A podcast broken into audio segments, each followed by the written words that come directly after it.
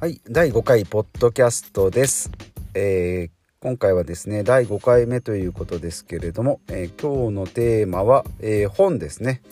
え今まではポッドキャストとかあと iPhone とか、えまあ、電話とかそういった、えー話題だったんですけども今回は小説ということでもともとですね、えーまあ、今はだいぶ読むようになりましたけどもともとは小説とかですね本を読む読書の習慣は学生時代はほとんどないですね、えーなかって、え寝る前に少し、え眠気を誘うために読んでたのがそうですね国語辞典とか読んで、えーすぐ寝てましたけど、まあ、すぐ寝ちゃうんでほとんど頭には、まあ、入ってないですけども、まあ、それぐらいの読書の、えー知識しか経験しかなくて、えー大人になってですねようやくまあ本を読むように、えなりました。でまあもともとは憧れはすごいあったので本を読むとか読書をするっていうのには憧れはありました。ですのでまあ読みたい本というか買いたい本とかっていうのはやっぱりこう流行ってるものとか、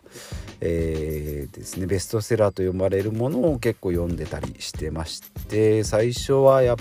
ぱり村上春樹の作品ですね、えーノルウェーの森から入ってですねまあちょっと正直、ま読んだ後の爽快感はあるんですけど中身の内容がいいまいちどうだったかなっていうのはそんなにまあ何回か読んでようやく分かりましたけどもうその時はもうこう読んでる自分が好きみたいな感じで読んでたので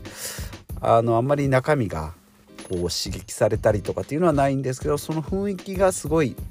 好きだったっていうのがありまして、えー村上春樹の「ノルウェーの森」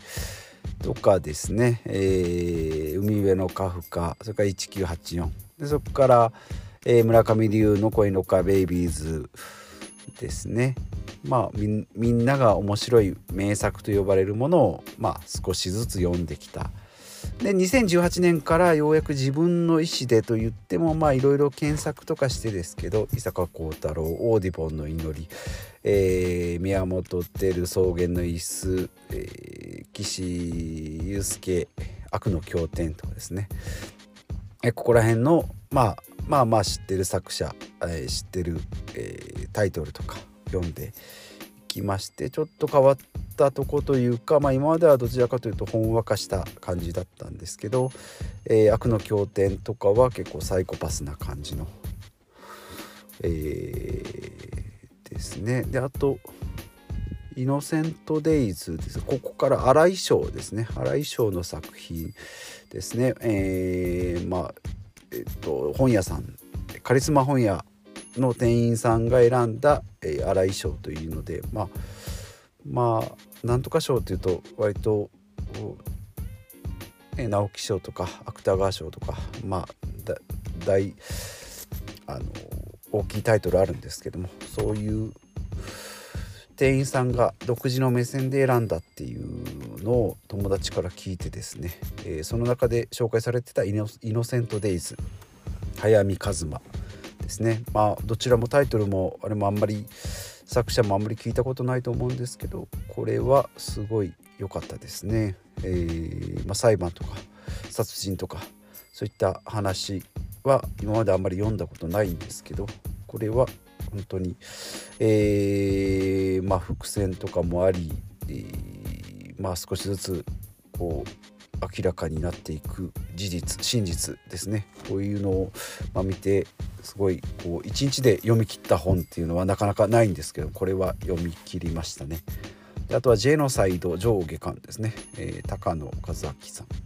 ジェノサイド。これもこれは結構か世界世界にこう飛び回る海外の舞台のお話なんですけどもこれもですね今は結構あれですけどウイルスとかそういった話ですね。えーそれが2019年になって西加奈子教団 X なんかはまあテレビとかでも取り上げられてる話題の作品ですね。ここら辺教団 X はもうかなり長かったんですけどね。これはもう頑張って読みました。バーッと読みましたけど、まあ、これも面白かったですね。面白いと聞いて読んで面白かったので、まあ、間違いないなと思います。で今から読もうとして買ってはいるけどまだ読めてないのが「海賊と呼ばれた男」それから「えー、黄色い像名もなき世界のエンドロール」とかですね。えー、ですね。まあ、あとは図書館とかでも借りたりしてるので伊坂幸太郎の新作。まあもうちょちょっと古いです。えー、X ホワイトラビット。とかですね。中村文則さんの R 帝国とか恩田陸えミツバチと遠来とかですかね。はい。まああと荒井翔ですね。先ほどありましたけど荒井翔でまだ読めてないのが「魚途中の家」角田光代さんとか、えー、綾瀬丸さんの「やがて海へと続く」まあ、こういったところですね。海外文学も一応カラマーゾフの兄弟は買ったんですけどやっぱりちょっと海外のはまあ名前がまず難しいし、えー、内容とかやっぱり生活スタイルライフスタイルも違うのでちょっとやっぱりなかなか頭に入ってこないなっていうのが敷居が高いなっていうのがあるんですけど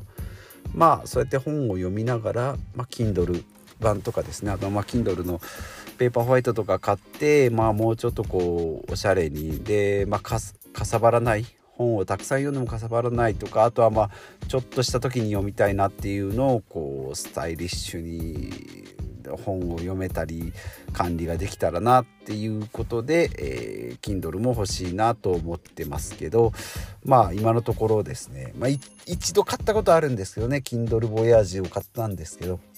やっぱりあのー、口コミでもあります。もっさりした感じ。スマホで慣れたり iPad で慣れたりしてるともっさりした感じとかテカテカした感じとかが慣れなくてまあ一回まあそれはあの広告付き広告なしで買ったけど広告が入ってたのでまあ中古屋さんに返品返金してもらったんですけど、まあ、やっぱりもう一回買ってもいいかなと思ってますそうするとまあ Kindle 版の本もこうサクサクこう買い増しができるかなと思って今から読書と Kindle の端末とこちらをえー、買っていきたいなと思ってるところです。ということで今日は本の紹介でした。